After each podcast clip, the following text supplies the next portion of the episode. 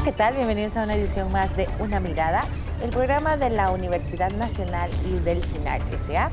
Mi nombre es Maribel Quiroz Jara y en esta oportunidad vamos a hablar sobre las investigaciones por el ambiente porque tienen un papel fundamental en tiempos en que pues, el cambio climático llegó para quedarse, tiene una gran incidencia en diferentes áreas de la vida humana y en el ambiente, por supuesto. Y pues estas investigaciones nos ayudan en esto y muchas otras áreas más. Importante destacar que buena parte de las investigaciones que se hacen en Costa Rica las realizan las universidades públicas eh, con los fondos que son asignados por el Estado en diferentes áreas. Y hoy vamos a conocer pues, las investigaciones que tienen que ver con ambiente que desarrolla la Universidad Nacional. Para ello contamos hoy con la presencia del señor Jorge Herrera Murillo, quien es vicedecano de la Facultad de Ciencias de la Tierra y el Mar de la UNA.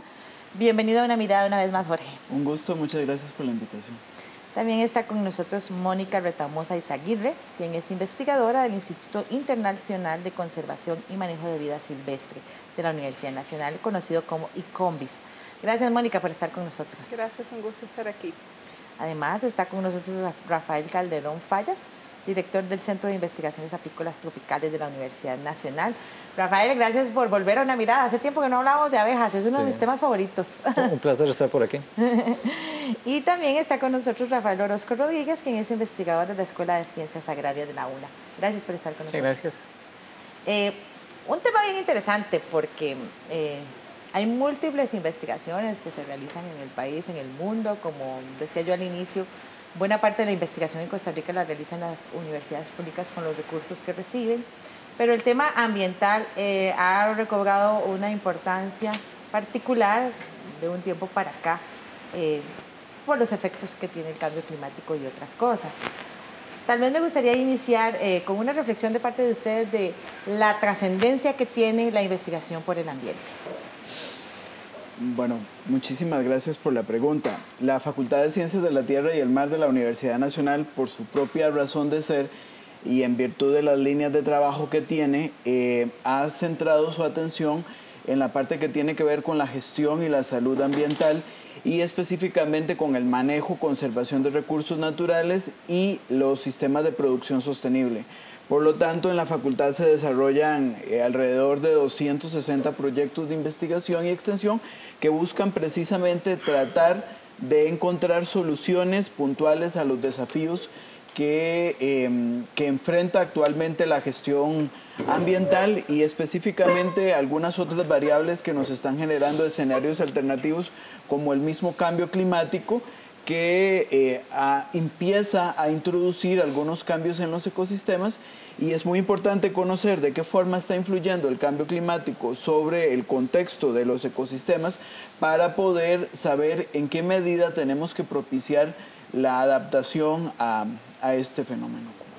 Y en este sentido, una de las cosas importantes es que eh, el cambio se da muy rápido, ¿verdad? Entonces nosotros como investigadores creo que debemos estar trabajando en desarrollar metodologías, desarrollar técnicas o aproximaciones que nos permitan responder de esta manera rápida a estos cambios, ¿verdad? Hacer un seguimiento continuo del estado de nuestros ecosistemas y, poder oportunamente hacer recomendaciones eh, eh, para su gestión.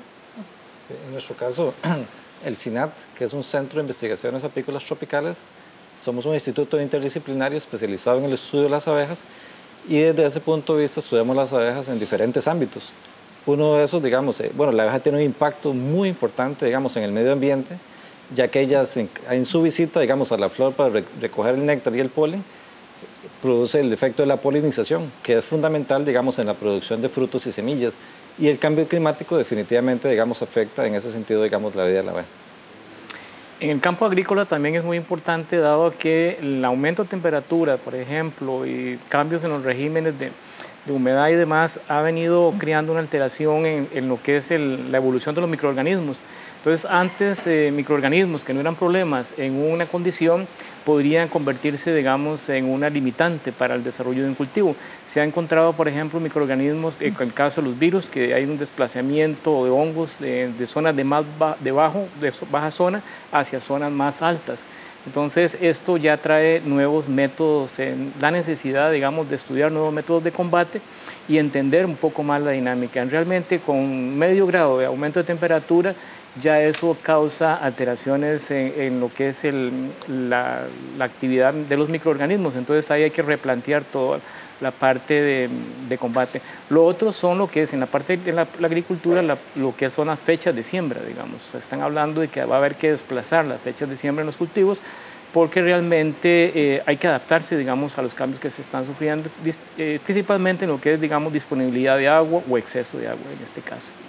Sí, es que eso es lo, interesante de este tema que estamos tratando, porque muchas veces la gente no relaciona directamente el, tema de la investigación eh, sobre temas ambientales con un impacto directo en su calidad de vida, porque tendemos a relacionarlo más con temas de salud humana o con, em, otros temas.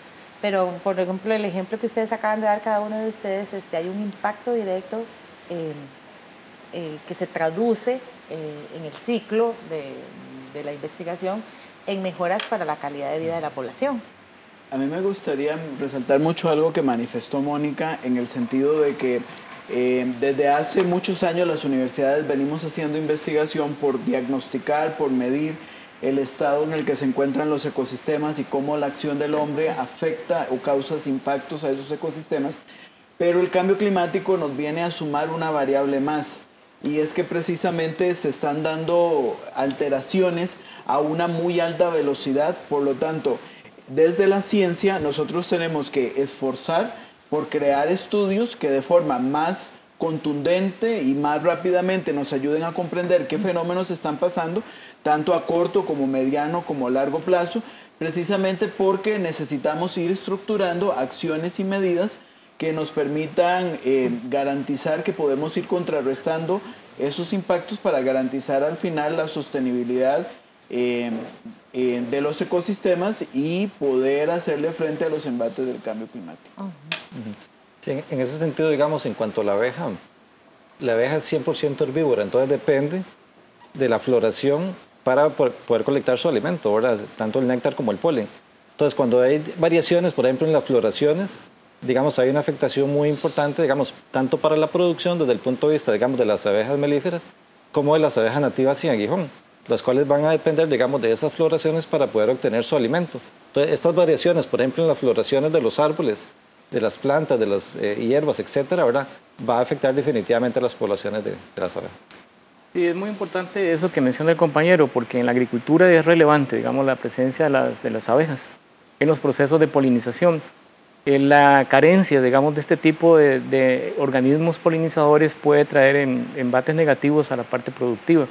Y eso hay que tomarlo en cuenta, digamos, inclusive se ha estimulado en algunas áreas eh, el incremento de colmenas en zonas de producción para favorecer, digamos, eh, el proceso de polinización que se da entre los cultivos. Es relevante esa parte. O sea, el deterioro, la variación que se ha provocado en el clima ha venido afectando todo el balance, digamos, de los microorganismos y la función que estos tienen en el desarrollo de los cultivos enfocados desde el punto de vista de los sistemas de producción.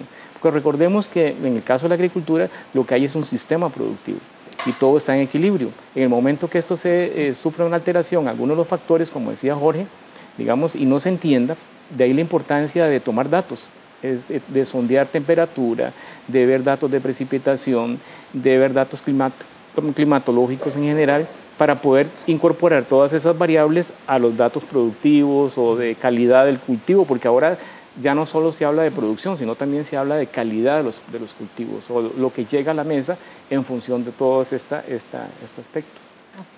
Y en este sentido, hablando de la vida silvestre, es otro componente, ¿verdad? Acompañando a este, el, resto de los eh, sistemas naturales y al resto de los sistemas productivos.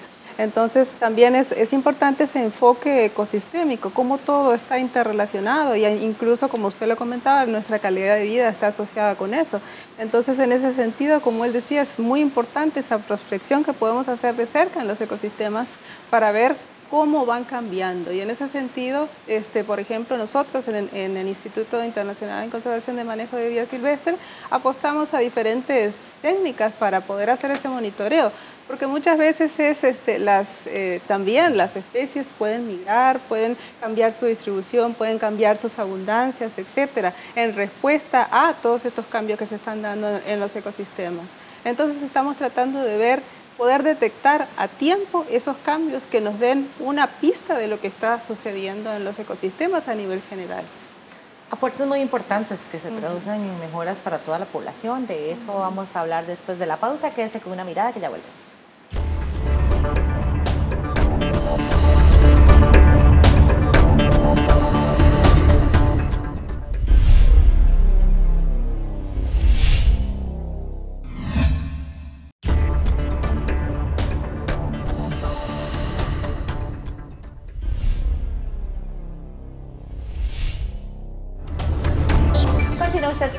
Mirada del programa de la Universidad Nacional y del CINAR sea hoy con el tema de investigación por el ambiente.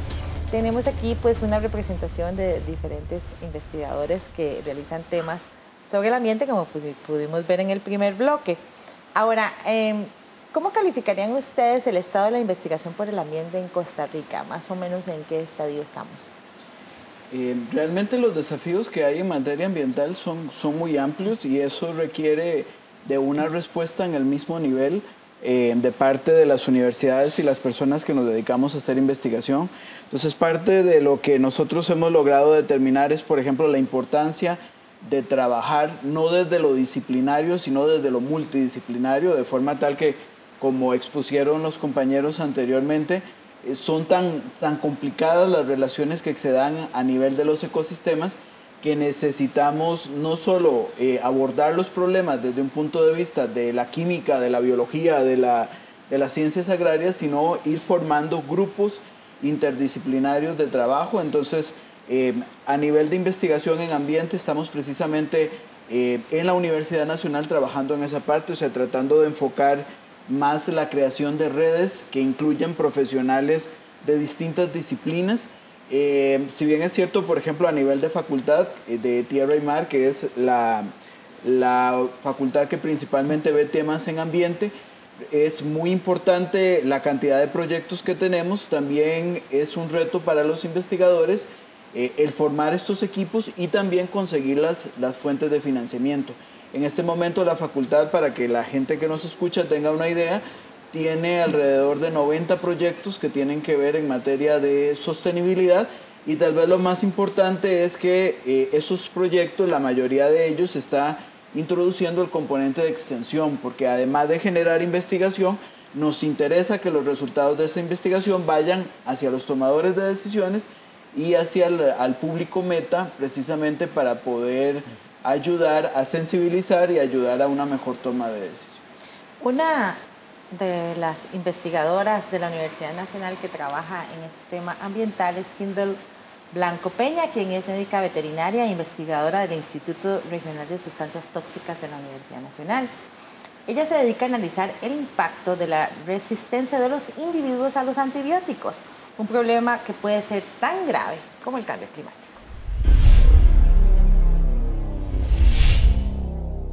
La problemática de la resistencia a los antibióticos ha sido considerada como una de las principales amenazas para la vida humana. De hecho, se considera que si seguimos con el mal uso y sobreuso de los fármacos, pues para el año 2050 no va a haber eh, va a ser la, más bien las, las bacterias resistentes van a ser la primera causa de muerte para humanos en el mundo.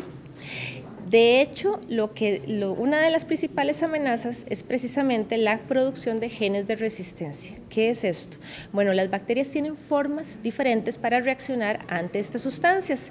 Una de ellas es la producción de genes que lo que hacen es que facilitan que la bacteria sea resistente a los antibióticos.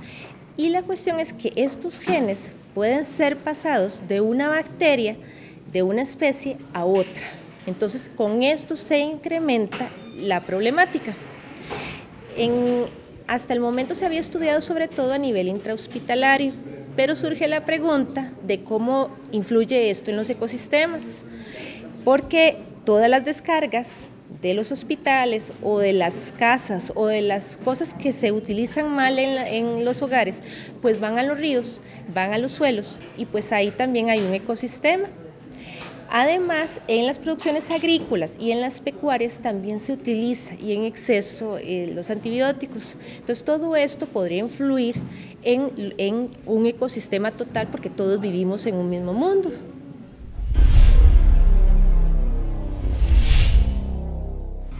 Investigaciones como estas nos muestran la importancia del trabajo interdisciplinario en esta materia.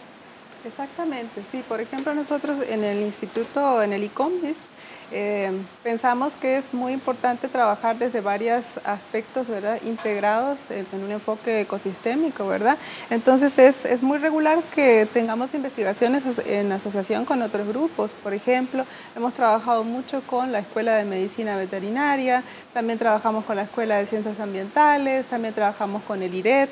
Hemos incluso trabajado con, la, este, eh, con el CID, División de Educación Rural, para este, enfrentar este, situaciones, ¿verdad? De este, todo lo que es salud ecosistémica y salud animal, salud animal doméstica y animal de eh, vida silvestre también y una confluencia de los diferentes factores y cómo llegar a la población a través de distintas maneras de educación ambiental para comprender ese eh, enfoque ¿verdad? global sobre la conservación, donde cada uno, inclusive la, gente de las localidades, también tiene que involucrarse, porque no es solo nosotros llegando hacia las comunidades, sino trabajando con ellos para encontrar soluciones a problemas que, que los están este, Sí, fundamental ese trabajo con la comunidad. Claro, digamos, en ese sentido yo eh, coincido plenamente con Jorge, ¿verdad? Que uno de los retos principales es la integración de investigadores de diferentes disciplinas, ¿verdad? Que permitan ver la globalidad o la integridad, digamos, de la, de la investigación que se realiza en los diferentes ámbitos.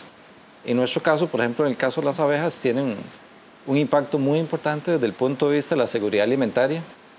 La abeja va y visita, digamos, el cultivo, ¿verdad? Lo poliniza, entonces permite la producción de, de alimentos. También desde el punto de vista cosmético, aquí tenemos algunos de esos productos, ¿verdad? Que permite aprovechar, digamos, eh, eh, los diferentes, por ejemplo, la cera, la miel, ¿verdad? Y un aspecto desde el punto de vista cosmetológico.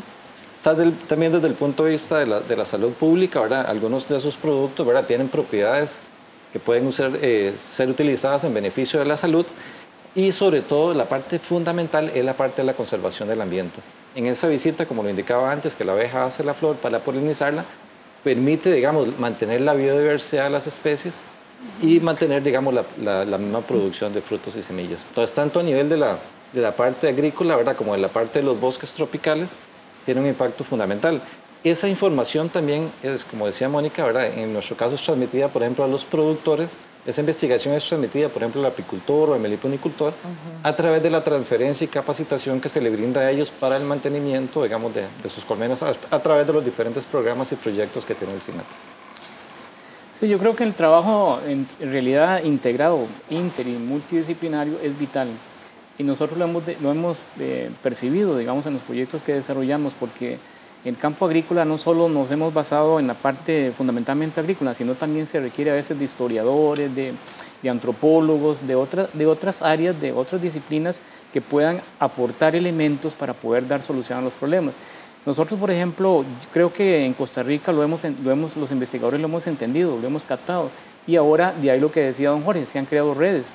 Entonces uno puede encontrar redes eh, eh, a varios niveles, ¿no? redes nacionales, redes internacionales, en donde integran investigadores no solo de la, de la, especialidad en que uno está, sino que pueden haber, por ejemplo, en el caso nuestro, expertos en fisiología, expertos en entomología, fitopatólogos, antropólogos, historiadores, como mencionaba al principio. Entonces eso logra captar, eh, o sea, capturar, digamos, una imagen mayor del problema que se está generando y las posibles soluciones, porque así no, no era como antes, que digamos que la investigación se, se, atacaba solo de un punto de vista, sino ahora somos capaces de verlo de diferentes puntos de vista y esto entonces ayuda a generar una solución más rápida. Otro aspecto es que las fuentes de financiamiento estimulan mucho ese tipo de, de, de integraciones, ¿no? Entonces, el, investigador gradualmente se ha visto en la necesidad de asociarse. Ya viene, la, asociación es, en este caso es un negocio, porque ahí eh, es ganar, ganar. Entonces, eso es lo bueno, digamos, de, ese estímulo que se ha venido dando en los recursos que se aplican para eh, fomentar la investigación, la ciencia y la, parte de investigación, ciencia y tecnología ¿no? a nivel nacional. Entonces, yo creo que en respuesta a esa pregunta, ¿cómo está? Eh, en Costa Rica uno diría que hemos evolucionado bastante. hemos logrado consolidar esas redes y entonces hay, hay gente trabajando en, eso, atacando ese tipo de problemas, entendiendo, digamos, las alteraciones que se están produciendo por factores como esto de la variación del clima. Y es que es importante que, el público que nos escucha tenga, tenga claro cuál es el rol de la investigación en la universidad porque si bien es cierto, la universidad busca la creación de conocimiento en pro de ayudar a resolver muchos de los problemas que aquejan al país, también hay que recordar que nosotros usamos la investigación como una forma de transferir conocimientos actualizados hacia nuestros, a nuestros programas de formación docente. De forma tal que eh, la investigación lo que hace es que retroalimenta la docencia porque la facultad y la universidad tiene varias carreras donde se forman profesionales que se nutren de los conocimientos que generamos en investigación, que participan de lleno en la investigación y que al final eso eh, indiscutiblemente genera una docencia de mejor calidad, con mayor articulación y le permite a los estudiantes también incorporarse en los proyectos de investigación y antes de iniciar su ejercicio profesional, que ellos puedan de la mano con los investigadores conocer más a fondo cuáles son los problemas y los desafíos que hay en materia ambiental y los distintos abordajes que se pueden realizar de los mismos. Sí, un ejemplo de ello es el del proyecto de Marielos Alfaro, quien es ingeniera forestal y trabaja en la Universidad Nacional. Ella investiga los diversos usos que se le puede dar a la madera de bosques naturales y cultivada para favorecer la fijación de carbón. Bueno, hemos estado discutiendo en este primer congreso de la Facultad de Ciencias de la Tierra y el Mar acerca de los retos que la institución y el país tienen en materia forestal. Eh, se ha hablado del manejo del bosque, se ha hablado de todo este tema de cambio climático y la relación con la conservación de los bosques, el acúmulo de carbono y una parte muy importante que es el uso de la madera. La madera es el material más saludable para usar en todo este planeta es renovable, es reciclable, es biodegradable y a la gente le gusta. Entonces, realmente hoy discutíamos cuáles son las tendencias en el uso de madera y cuál fue, digamos, una de las primeras conclusiones a las que llegamos en esta discusión. Bueno, el, uso de la madera en el mundo se está incrementando, se está incrementando y a las nuevas generaciones, a pesar de que a veces dudan de si se puede cortar árboles o no, Realmente la madera se entiende como un material totalmente saludable, que fue lo que planteaba. Tuvimos la presentación de un estudio sobre el mercado mundial de la madera y las tendencias en el uso de productos de más valor agregado, presentado por Procomer, por la promotora de comercio exterior. Y vemos esta tendencia de mayor consumo, pero además vemos una tendencia de uso de la madera en formas más naturales, más diseño, muchísima más eficiencia en la utilización de este recurso. Vemos una gran utilización no solamente en, madera proveniente de bosques naturales, sino mucho énfasis en plantaciones forestales, no solamente en Costa Rica, estamos hablando de un estudio mundial compañeros nuestros, ¿verdad? evidentemente también de, la facultad y de la escuela de ambientales, eh, que están trabajando en carbono, nos hablan de la gran capacidad que tienen estos ecosistemas de fijar carbono y una vez utilizado el producto, ese carbono queda fijado en usos de larguísimo plazo.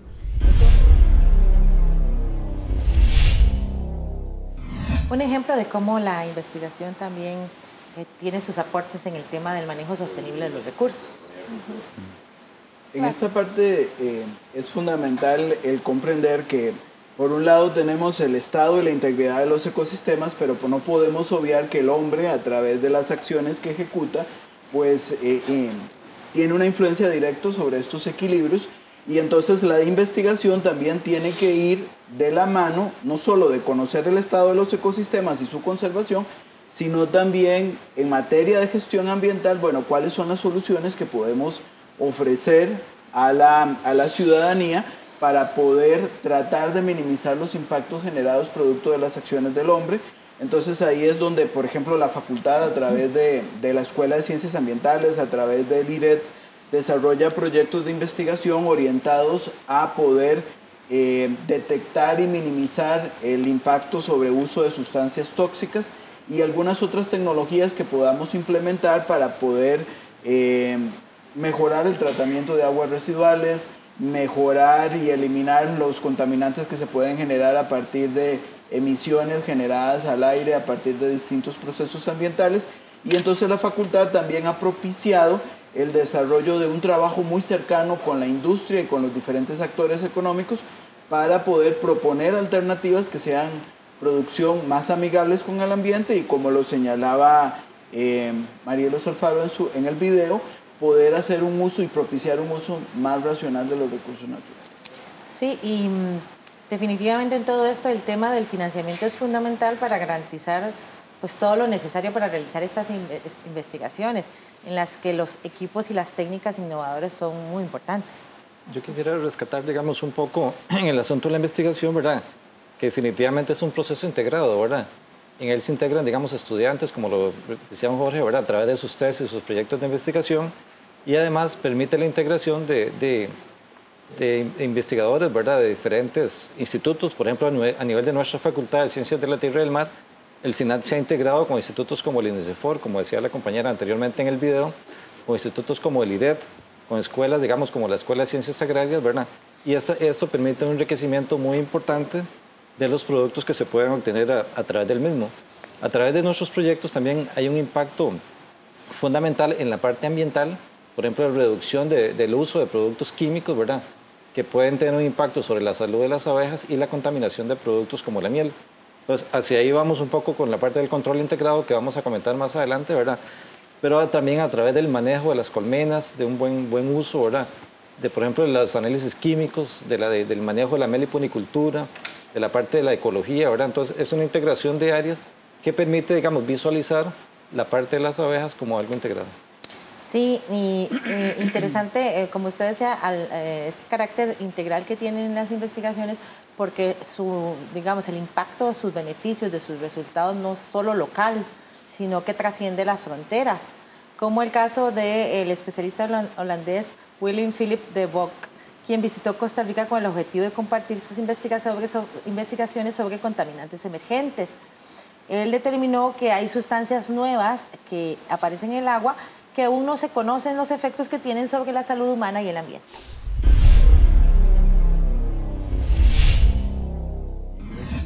Y aquí en el Congreso he hablado sobre contaminantes emergentes, un grupo nuevo, y que, cuáles son los riesgos para el ambiente, porque es un grupo de sustancias que no se han analizado muy bien y especialmente un grupo de sustancias importante para el agua. Son sustancias que quieren estar mucho en el agua, son sustancias muy lipofílicas. Son sustancias que son hidrofílicas y que se mueven fácilmente por el agua. Y son sustancias que también cuesta mucho sacar del agua entonces son una amenaza importante para la producción de agua potable. Y yo he presentado algunos de esos resultados de nuestro trabajo en Ámsterdam. Son sustancias nuevas, contaminantes emergentes. Hasta el momento no se han dado mucha atención a esas sustancias porque no se sabían. Por el equipo nuevo nuevo que se tiene hoy en día en el laboratorio, sí se pueden investigar mejor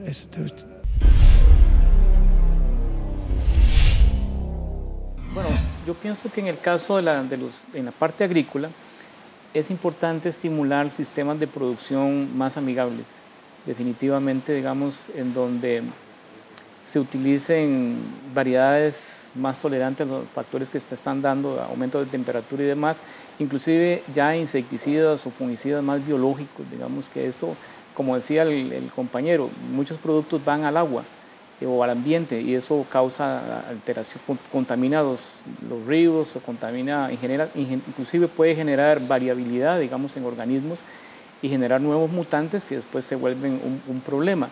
Entonces yo creo que en el, uno debería enfocar en el caso, en la parte de agricultura, eh, enfocarse en la parte de, sistemas mucho más amigables, de menor impacto en el ambiente. Pero para eso se requiere inversión. Exacto. Y una de las cosas que uno ve es que Costa Rica debe invertir más en, ciencia y tecnología.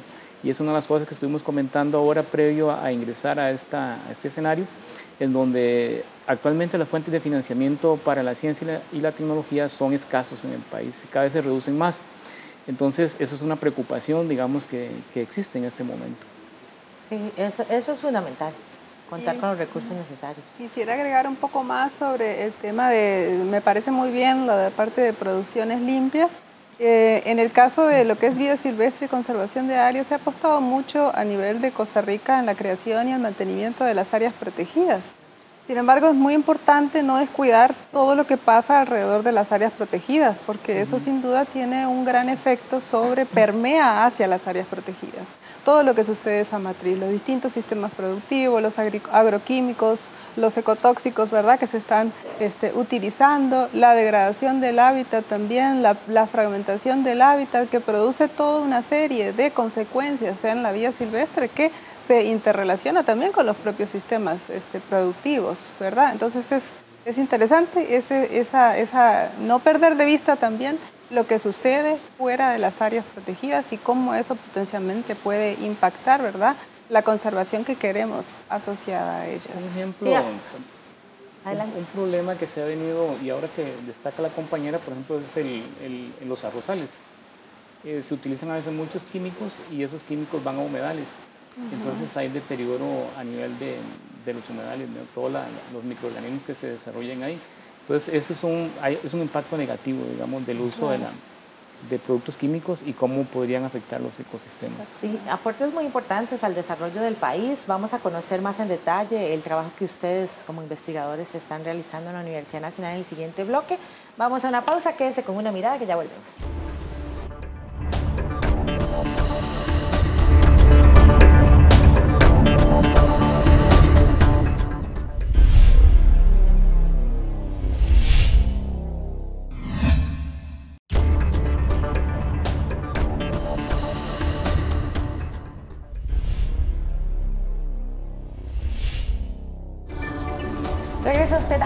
Mirada al programa de la Universidad Nacional y del CINAR SA, hoy con el tema de investigación por el ambiente.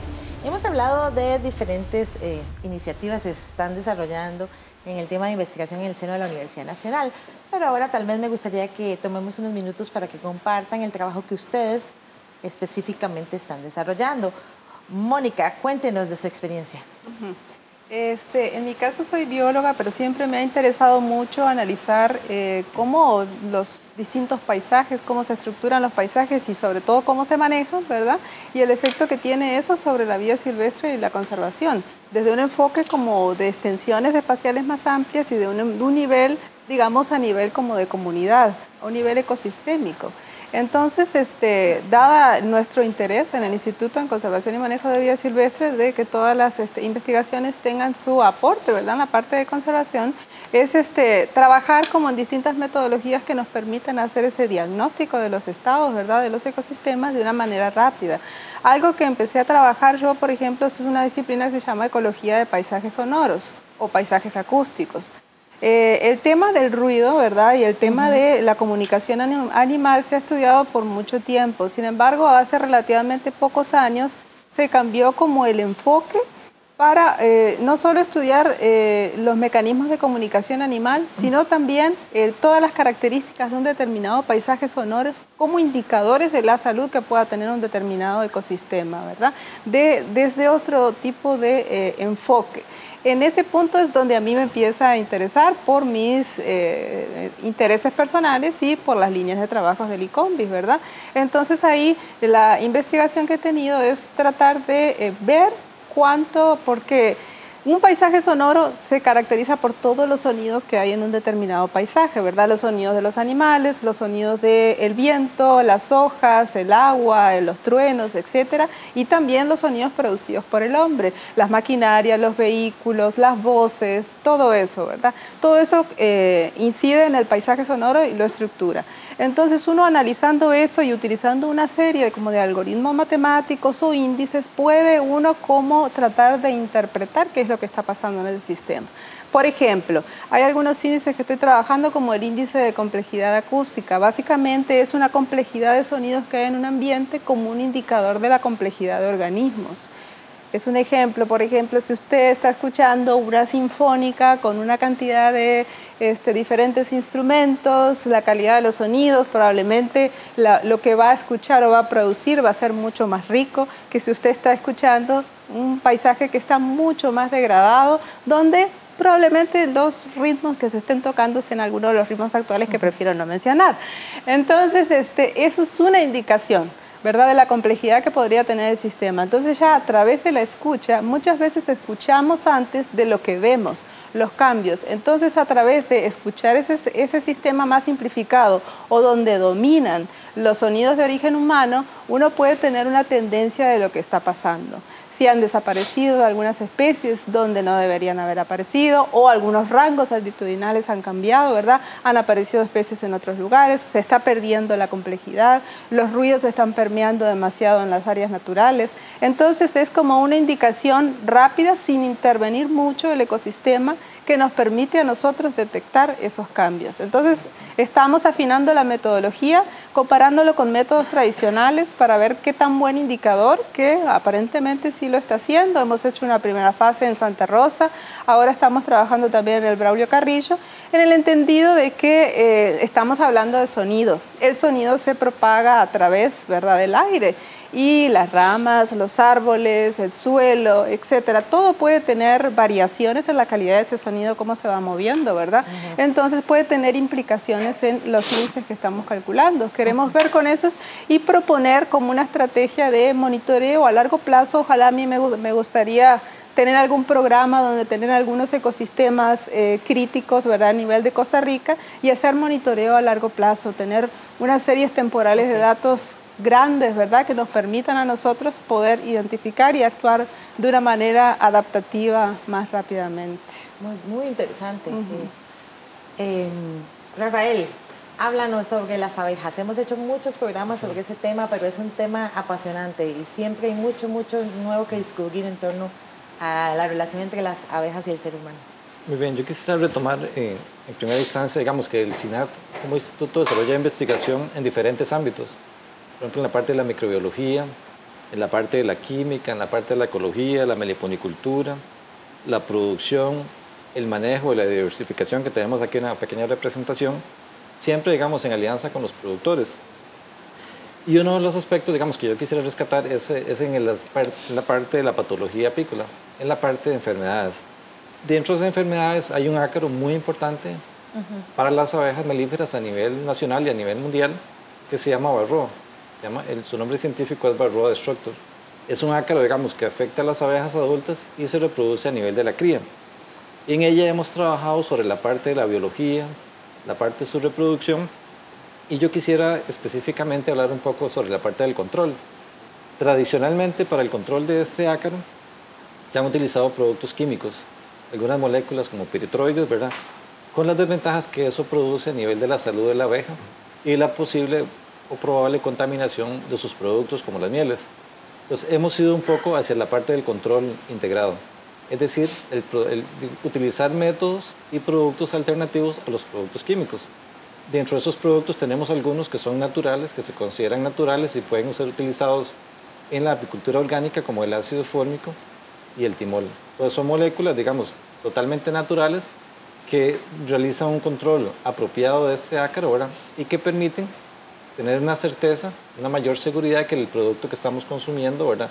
No tiene, está libre de contaminantes y residuos químicos. Entonces, mucha de nuestra investigación va orientada, digamos, en ese sentido y a la vez hacer una transferencia de esta información, de esos datos obtenidos a través de la investigación en la universidad, en nuestro instituto, hacia el productor. Que el apicultor, digamos, pueda utilizar esos productos de una manera confiable que va a controlar apropiadamente el patógeno, ¿verdad? en este caso este ácaro, ¿verdad? y que va a producir el menor efecto negativo sobre el hospedero, en este caso la abeja. Entonces, parte, digamos, que yo quería comentar de este proyecto es el alcance, ¿verdad?, que se ha obtenido, digamos, con la eficiencia, con una efectividad mayor a un 90% de estos productos, principalmente formulados en una base de gel, que permite un control más adecuado porque la evaporación es más lenta del principio activo evitando, digamos, un daño importante hacia la abeja. Entonces, por ahí anda un poco, digamos, los alcances de este proyecto, ¿verdad? que es el control integrado de este, de este. Rafael, cuéntenos sobre su iniciativa. Bueno, nosotros hemos venido, bueno, primero yo soy ingeniero agrónomo, pertenezco a la Escuela de Ciencias Agrarias. La Escuela de Ciencias Agrarias tiene como misión, digamos, el trabajo más en la parte agroecológica y a raíz de eso, digamos, nuestros proyectos han encaminado en esa vía. En este momento estamos desarrollando dos principales proyectos, uno que tiene que ver con el cultivo del arroz, que es financiado por un proyecto regional que se llama ARCAL, que es el Acuerdo Regional para el fomento de la ciencia y la tecnología para América Latina y el Caribe. Es financiado por el Organismo Internacional de Energía Atómica en parte y por supuesto por la Vicerrectoría de Investigaciones nuestras. En él participan también universidad, la Universidad de Costa Rica, el Instituto Tecnológico y lógicamente la UNA a través de la Escuela de Ciencias Agrarias. ¿Cuál es el objetivo de este tipo de proyecto en el caso del arroz? Pensando en lo del cambio climático y la variación del clima, digamos, la, principal, el principal objetivo de estos proyectos es incrementar la variabilidad genética en los cultivos a través del uso de la energía nuclear. Entonces eh, se provoca variabilidad genética para, con un fin específico. Nosotros tenemos, estamos buscando resistencia a sequía, previendo, digamos, que en Costa Rica en el 2080 más o menos las proyecciones prevén que Guanacaste va a ser una zona muy seca. Entonces la idea es ir, es ir generando, digamos, eh, elementos, digamos, para poder adaptarse. Y uno de esos va encaminado en, en ese aspecto, en la parte de sequía. El otro es eh, buscar materiales resistentes a salinidad y también estamos enfocándonos a la parte de un menor uso del nitrógeno, porque el nitrógeno es uno de los compuestos que en el cual el cultivo del arroz es muy demandante, pero también tiene efectos en, el, ambiente. Entonces la idea es bajar costos y usar menos, menos este, este tipo de productos. Eso en el caso del, del, arroz. Tenemos otro proyecto en el caso del maíz, que es el rescate de la biodiversidad del maíz criollo. La idea ahí es rescatar genes que se encuentren en riesgo de erosión, que se puedan perder eh, por los diferentes aspectos, digamos, ya sea porque no se conserva bien o porque vayan a haber variaciones en el clima que afecten los grados de polinización, etc. Entonces, esto, esto, esto, estos dos proyectos van enfocados hacia eso, hacia esa vía. Sí, em, como decíamos anteriormente, investigaciones que no solo trabajan en su campo, sino que también de alguna u otra forma se traducen en mejoras eh, para la sociedad, eh, para el ámbito productivo, como es el caso, y y sobre todo para la calidad de vida de la gente. Sí, es importante eh, eh, hacerle notar al, público que nos escucha que eh, lo que hemos visto acá es una muestra de proyectos de investigación que realizan unidades académicas de la Facultad de Ciencias de la Tierra y el Mar. que suman más de 200. que suman casi 260 proyectos diferentes, en donde una característica fundamental es la innovación, el trabajo en equipo y la constitución de equipos multidisciplinarios y sobre todo la aplicación de tecnologías avanzadas y nuevas para el abordaje de problemas ambientales.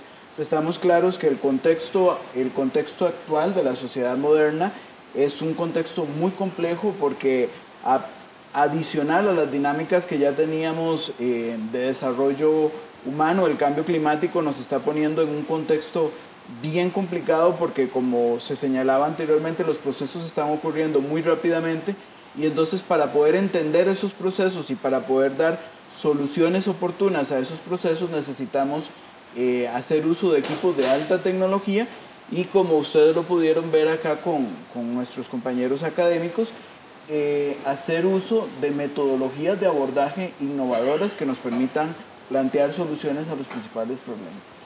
Y también mencionar la importancia que tiene eh, la investigación en todo el sistema de universidades públicas, o sea que también ustedes trabajan de manera interdisciplinaria con otras universidades públicas en el marco pues, de, de los fondos que se reciben del Estado, que no solo son usados para formar profesionales, sino también para impulsar investigaciones de alta calidad que tienen repercusiones tanto dentro como fuera del país.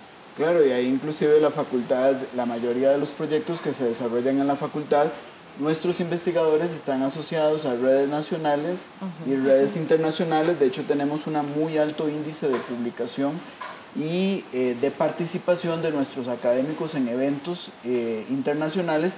Eso hace que muchos de nuestros académicos estén participando con grupos de investigación importantes, como lo mencionaba don Rafael, que es un caso de un proyecto que está trabajando a nivel latinoamericano en la búsqueda de soluciones a problemas que son comunes para, para nuestro país y para la región latinoamericana y muchos de ellos de trascendencia inclusive a nivel mundial. ¿Y los resultados de estas y otras investigaciones están disponibles para el público general? Claro que sí, este, la facultad en este momento tiene revistas en donde se publican muchos de nuestros resultados, pero inclusive también algo que es importante resaltar es que en los proyectos que se realizan en la facultad hay un fuerte compromiso de devolver los resultados que obtenemos a las comunidades y los actores con los cuales trabajamos en procura de establecer un diálogo y una construcción conjunta porque eh, la universidad tiene que ser un facilitador para resolver muchos de los problemas que se están generando eh, de la mano con las comunidades y con los actores que participan con nosotros en la construcción de esos suelos. Muy importante en realidad este, eh, apoyar este tipo de investigaciones este, que como hemos dicho a lo largo del programa pues se traducen siempre en un aporte al desarrollo equitativo y sostenible del país y al mejoramiento de la calidad de vida de la población.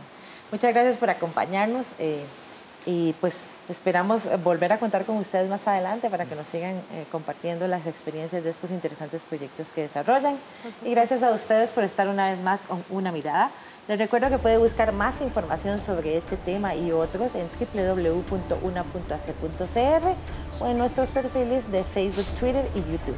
Muchas gracias por acompañarnos. Les esperamos la próxima semana con más aquí en Una Mirada. Hasta pronto.